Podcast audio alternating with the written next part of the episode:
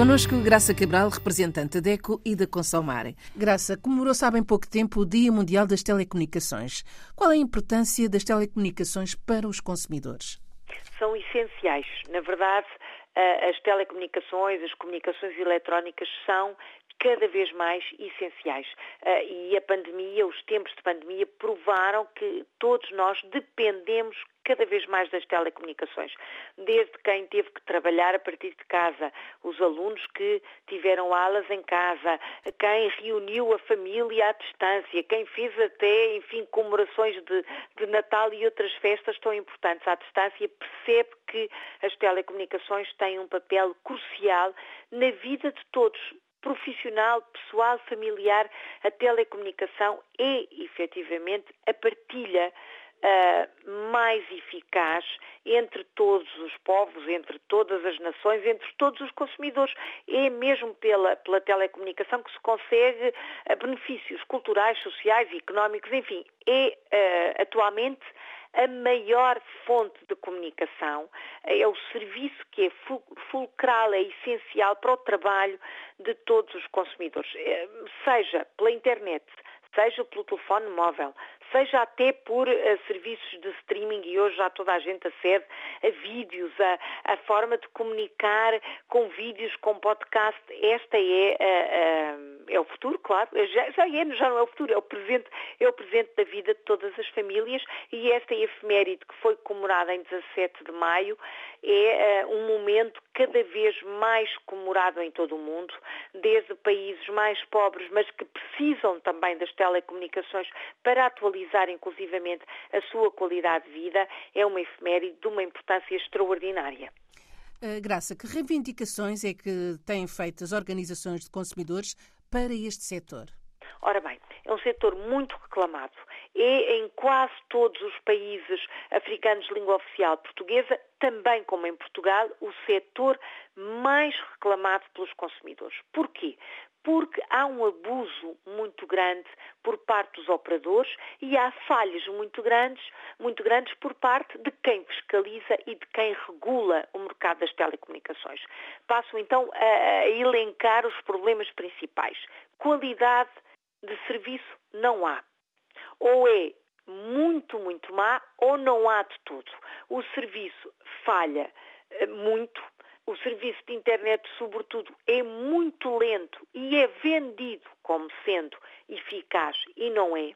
A prestação do serviço é quase que uh, uma aventura porque cai sistematicamente, e eu posso falar até por experiência, porque tenho reuniões com muita frequência uh, através das plataformas de, de, serviço à distância, o Zoom, o Skype, com os colegas das associações africanas de consumidores e dificilmente se consegue ter uma conversa de mais de 10 minutos sem que a internet, sobretudo na zona de Guiné-Bissau e Santo Tomé e Príncipe, caia. Portanto, há falhas graves que não têm já justificação técnica. É mesmo pouca fiscalização e pouca regulação desta qualidade de serviço. Portanto, as organizações exigem uh, uma urgência, com urgência, que esta qualidade de serviço seja cumprida. Outro problema, a faturação excessiva continuamos a ter faturas elevadíssimas, contas elevadíssimas, sobretudo quando o consumidor tem uh, mais do que um serviço, por exemplo, telemóvel e internet,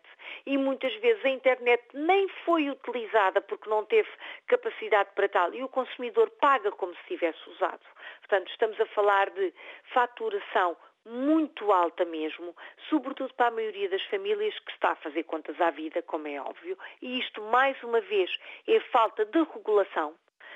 As entidades reguladoras, os Estados, os governos não veem que há até políticas anti-concorrência que fazem com que as operadoras tenham preços muito parecidos, todos eles muito altos, portanto o consumidor nem tem por onde escolher e é, esta é uma exigência nossa também, regulação para haver livre concorrência e uma faturação que seja adequada aos orçamentos familiares e depois uma questão que tem sido uh, muito, muito, muito denunciada, sobretudo em Angola, os cortes dos serviços sem previso.